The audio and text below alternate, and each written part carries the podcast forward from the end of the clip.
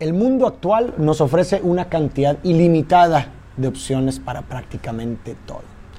Lo hemos experimentado a la hora de elegir una película en alguna plataforma digital, lo hemos experimentado a la hora de comprar un producto en el supermercado o en el internet. Y esto también se empieza a experimentar a la hora de querer elegir qué hacer con nuestras vidas. Muchísimos jóvenes por todo el mundo hemos experimentado este momento de incertidumbre con nuestras vidas. Este momento que se puede manifestar a la hora de escoger una carrera o este momento que se puede manifestar a la hora de graduarte de la misma carrera.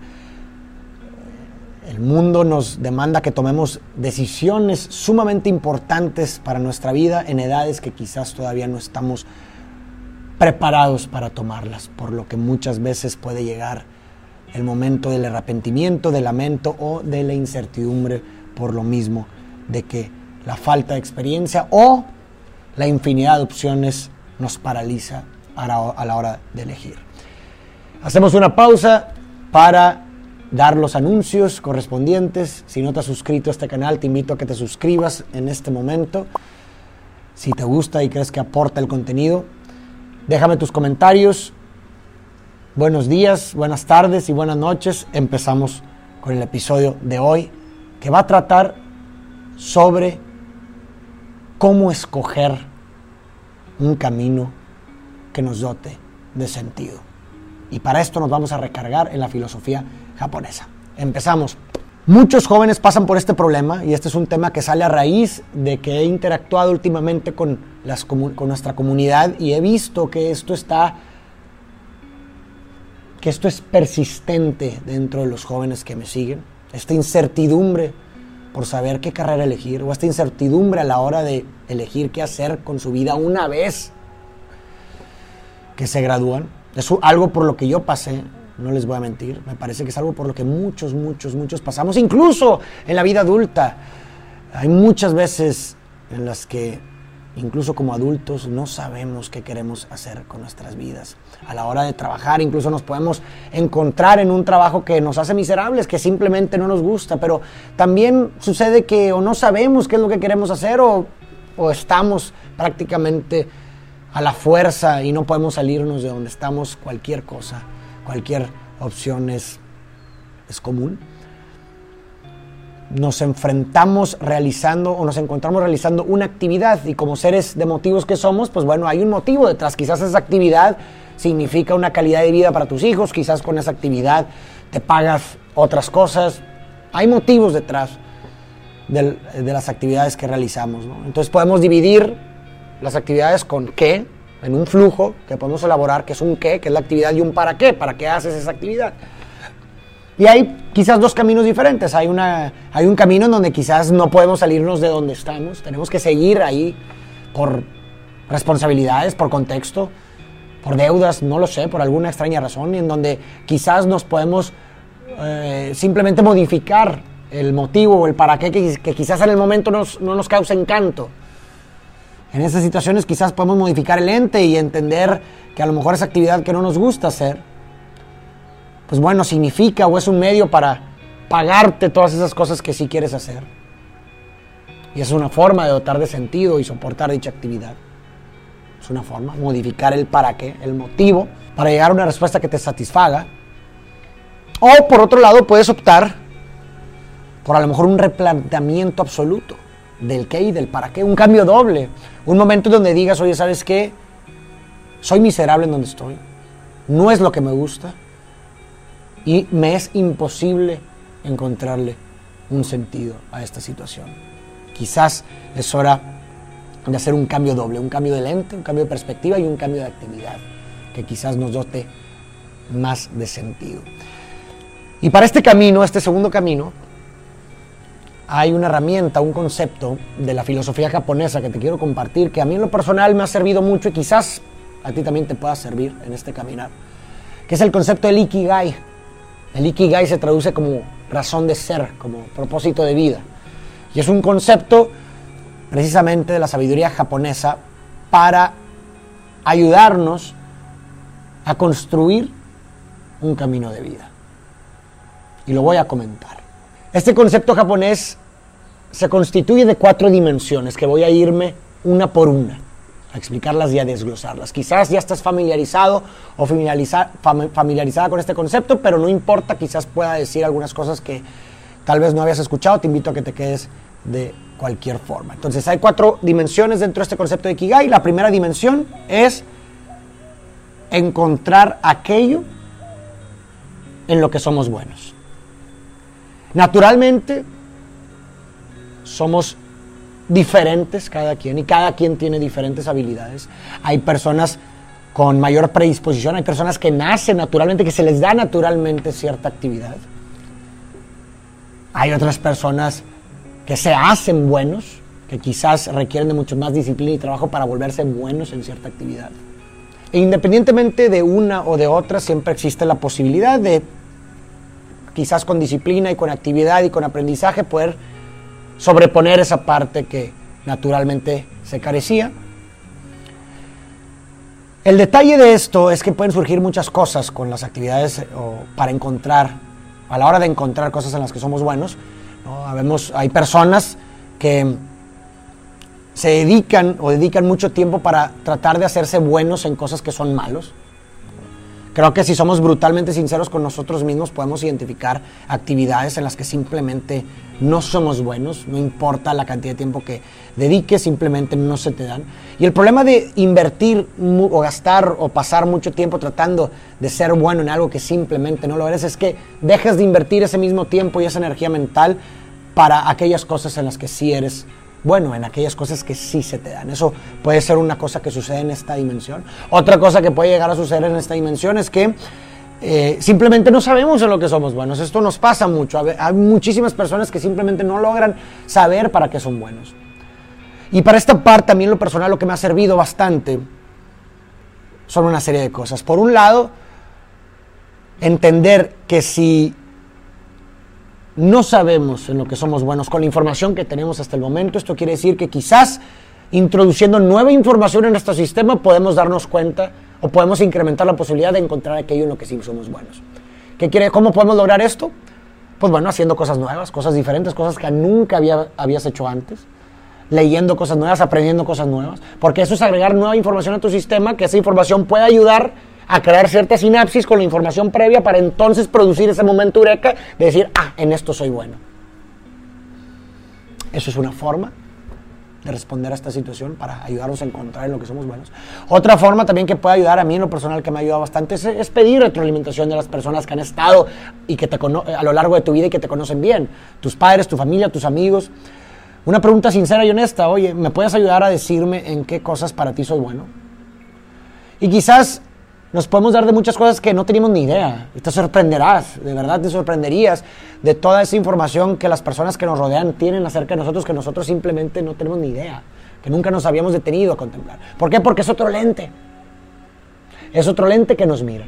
Y para ese lente vamos a ser buenos en quizás muchas cosas que para nosotros era como, ah, caray, ¿a poco soy bueno en eso?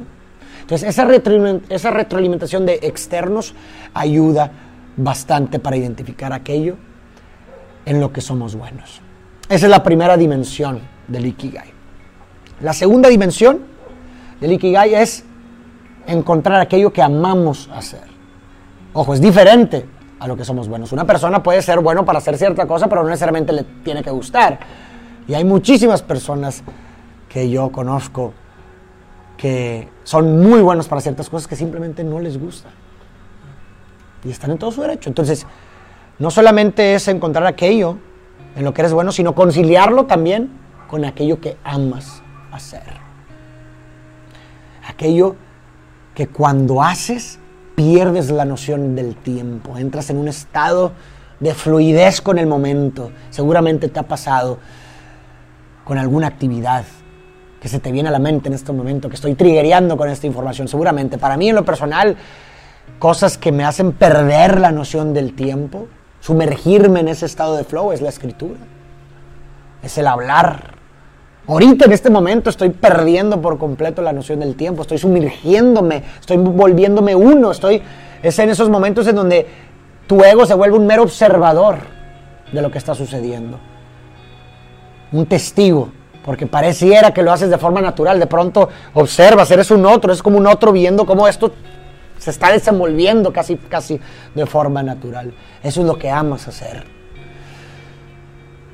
Y quizás para detonar esta respuesta pudiéramos, hay, una, hay un video, no me acuerdo cómo se llama, de un filósofo también, bueno, él, es eh, de Occidente, pero fue un filósofo que se encargó bastante de tratar de traer la filosofía oriental a Occidente. Su nombre es Alan Watts, es uno de mis filósofos favoritos. Y hay un video en el que él habla sobre precisamente este tema de de cómo él le respondía a sus alumnos, porque él era maestro, cómo él respondía a sus alumnos que llegaban con la inquietud de no saber qué hacer con sus vidas a la hora de graduarse. Y él decía que una pregunta sumamente importante para encontrar esto es esta pregunta quizás simple, pero que esconde una complejidad enorme, que es, ¿qué es lo que verdaderamente quieres? ¿Qué es lo que verdaderamente deseas? ¿Qué es aquello que pudieras hacer si el dinero no fuera un objeto? Les preguntaba Alan Watts. Y muchos alumnos decían una variedad de cosas. Muchos poetas, muchos escritores, muchos pintores. Pero que decían que no podían dedicarse a eso porque simplemente era algo por lo cual no se pagaba mucho desde su, desde, su perspectiva. Y Alan Watts contestaba diciéndoles, no importa. O sea, si, si dejas que el dinero sea lo más importante dentro de lo que hagas, estás condenándote a una vida sin sentido. ¿Por qué? Porque él veía como un ciclo vicioso en donde estás haciendo cosas que no te gustan hacer para poder continuar viviendo, que significa seguir haciendo aquellas cosas que no te gustan. Entonces se vuelve un absurdo porque estás haciendo cosas que no te gustan para poder seguir con una vida que consiste en hacer cosas que no te gustan. Era un absurdo. Así que si puedes responder esta pregunta, que ¿qué es lo que realmente quieres hacer? Te diría que fueras por ello. Más vale una vida corta, llena de todo aquello que te gusta hacer, que una vida larga vivida de forma miserable. Además, en el, en el mundo actual en el que vivimos, es fácil encontrar una persona interesada en cualquier cosa. Estamos tan conectados como nunca, que insisto, es fácil encontrar una persona interesada en cualquier cosa. Así que la mejor forma de volverte un experto en algo es conciliando precisamente la habilidad con la constancia. Así te vuelves un experto en la actividad. Y ahora imagínate que le agregas el ingrediente de que te apasiona, que te encanta, que amas aquello que haces. Entonces te diría que una vez que puedas contestar esta pregunta de qué es lo que amas hacer, qué es lo que deseas, te diría que vayas por eso porque esa es la forma perfecta, casi perfecta, de poder volverte un experto en lo que haces. Y cuando te vuelves un experto en lo que haces, entonces vas a encontrar a alguien interesado en ello y entonces te van a empezar a pagar por ello. Es mucho más posible, es mucho más probable que te paguen, que encuentres a alguien que esté dispuesto a pagarte por aquello que amas y que eres bueno, a por aquello que simplemente haces porque tienes que hacer y más, insisto, en un mundo tan conectado con el que vivimos, es mucho más fácil que en tiempos atrás, que en tiempo atrás, es mucho más fácil actualmente encontrar a alguien que esté interesado en cualquier cosa. Así que, pues bueno, esa es la segunda dimensión del Ikigai, encontrar algo que amas hacer. Ahora, no quiero decir que no sea importante el dinero, por supuesto que no. En el mundo actual en el que vivimos es, necesario el dinero para poder conseguir por lo menos las cosas fundamentales para una vida digna. Es necesario, pero insisto, me parece que en el mundo actual en el que vivimos tan conectado es mucho más probable encontrar y hacer una vida haciendo las cosas que te gustan que simplemente entrar en una carrera de ratas haciendo cosas que no te gustan para poder seguir con una vida que simplemente no te gusta. La tercera dimensión del Ikigai es encontrar una cosa que el mundo necesita. Porque puedes argumentar el caso en el que, bueno, pues puedes ser bueno para algo, o puedes amar algo que es nocivo para el planeta, o que es nocivo para otras personas. Entonces, esta dimensión del Ikigai anula todos estos sentidos falsos, si así lo quieres ver. Porque lo que el mundo necesita filtra aquellas actividades que pudieran perjudicar el bien común o aquellas actividades que pudieran perjudicar el planeta, entre otras. ¿Qué es lo que el mundo necesita? Pues bueno, es un ejercicio que uno en lo individual puede hacer. Hay muchísimas causas en el mundo que son como un síntoma de lo que el mundo necesita. Todas las causas que podemos encontrar, todos los movimientos que podemos encontrar, todos los activismos que podemos encontrar son reflejos o síntomas de cosas que necesita el mundo. Entonces, conciliar aquello en lo que somos buenos con aquello que amamos hacer, con aquello que el mundo necesita, es una forma también de dotar de sentido tu existencia, de una forma mucho más holística.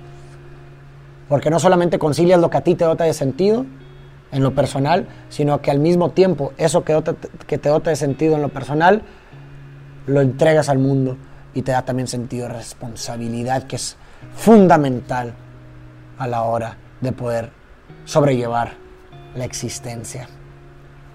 Esa es la tercera dimensión del Ikigai. Y la cuarta dimensión del Ikigai es aquello por lo que te pueden pagar. Que volvemos a lo mismo de la reflexión anterior, no, el dinero no es, no estamos peleados con el dinero. Sería ingenuo dejarlo a un lado por completo. Pero simplemente, como decíamos en la reflexión anterior, me parece que no debe ser lo más importante a la hora de elegir algo porque volvemos a lo mismo, nos estaremos condenando una vida o una actividad sin sentido. Debe ser como un complemento, como algo, como un subproducto de la actividad que hacemos, no como la prioridad en sí. Entonces, debemos de encontrar, debemos de conciliar estas tres cosas con, con algo que nos puedan pagar. Pero volvemos a lo mismo, en el mundo actual en el que vivimos, me parece que es mucho más probable que en tiempos anteriores encontrar a alguien interesado en lo que sea que estás haciendo. Para eso están las redes sociales. No las descatimen, de verdad, se los juro. Si hay algo que realmente aman hacer, no descatimen el uso y la publicación en redes sociales. Porque es la forma de llegar a una cantidad sin fin de personas. Una cantidad casi limitada de personas. Que si lo volvemos, volvemos a lo mismo de la estadística, la probabilidad es, es, muy probable encontrar en estos mundos, en estas redes digitales, personas interesadas en lo que tú haces. Entonces esas son las cuatro, cuatro dimensiones del Ikigai las repito, porque el Ikigai se, se, consiste en una conciliación de estas cuatro dimensiones. Cuando uno es capaz de lograr conciliar estas cuatro dimensiones, entonces podemos hablar, según la filosofía japonesa, de un propósito de vida, de una razón para vivir. La dimensión de aquello en lo que eres bueno, la dimensión de aquello que amas hacer, la dimensión de aquello que el mundo necesita y la dimensión de aquello por lo que están dispuestos a pagarte. Así que ahora que tienes esta información y que te puede ayudar a reflexionar sobre este tema, te puede ayudar a filosofar sobre tu existencia, sobre lo que haces, el para qué lo haces, te diría que lo empieces a hacer ahora, que empieces a reflexionar sobre estos temas ahora, porque son temas sumamente importantes. Porque a esto estamos apostando nuestra vida. A esto estamos apostando nuestra vida. Y una forma en lo personal que a mí me ayudó bastante y que lo he visto alrededor de personas alrededor mío, es que una buena forma también, o sea, sería también ingenuo pensar en que uno puede decir, a la mierda, mi responsabilidad es, me voy de donde estoy voy por lo que más quiero. Tal vez sería un poco ingenuo hacer ese acto radical. Hay diferentes contextos, diferentes realidades. Entonces, si tus contextos y tus condiciones quizás no te permiten salirte de donde estás y perseguir aquello que más quieres, pues quizás lo puedes hacer progresivamente, que esto es algo que, por ejemplo, a mi hermano le ayudó bastante, que lo comentamos. Mi hermano estaba en un lugar trabajando antes, por si no lo conocen, mi hermano es Maurice Dieck, él hace contenido de finanzas personales, se los recomiendo bastante. Y lo que pasó con él fue que él estaba trabajando en una empresa de tiempo completo y yo le insistía bastante de que, de que intentara aprovechar las redes para que yo sabía que él era muy bueno para poder enseñar, que tenía esta habilidad de poder bajar temas muy complejos a, conceptos entendibles. Y lo que él hizo fue algo muy astuto, ¿verdad? Él lo que hizo fue que no, no se salió de la empresa en la que trabajaba de forma completa, sino que fue paulatinamente desentendiéndose. Es decir, empezó por dedicarle los fines de semana y los tiempos libres a esta actividad que quería hacer y que amaba hacer, sin dejar su trabajo. Y progresivamente, conforme fue creciendo esta otra parte en sus tiempos libres, pasó a un segundo paso que fue bajar a medio tiempo, de tiempo completo a medio tiempo. Entonces pasó a medio tiempo conforme iba creciendo esta parte de la actividad que amaba hacer y que era bueno haciendo. Hasta que llegó el punto en donde dio un tercer paso que fue, ahora sí, renunciar y dejar su trabajo en el que estaba para dedicarse de lleno, ahora sí, a lo que amaba hacer y en lo que era bueno y en lo que encontró personas dispuestas a pagarle y lo que encontró algo que también el mundo necesita, que es educación financiera. Somos malísimos para manejar nuestro dinero, que es un recurso, como lo mencionamos anteriormente, súper importante para poder conseguir cosas que nos dotan de sentido el dinero es un, un medio en sí mismo, no un fin. Entonces yo te recomendaría algo similar, que busques la forma que en tus tiempos libres puedas dedicarle tiempo a eso que tanto amas hacer y en lo que eres bueno. Y progresivamente vayas dedicándole más y más y más tiempo hasta que se convierta prácticamente en tu actividad primaria y por consecuencia en tu razón de vivir en tu Ikigai. Muchas gracias por escucharme, espero, que te haya gustado este episodio. Si te gustó y crees que le pueda aportar a un joven o a una persona que esté pasando por una situación como las que mencionamos, compárteselo. Tal vez le pueda servir, tal vez le pueda ayudar. Nos vemos a la próxima, déjame tus comentarios y gracias nuevamente por dedicarme tu recurso más importante y no renovable que es tu tiempo.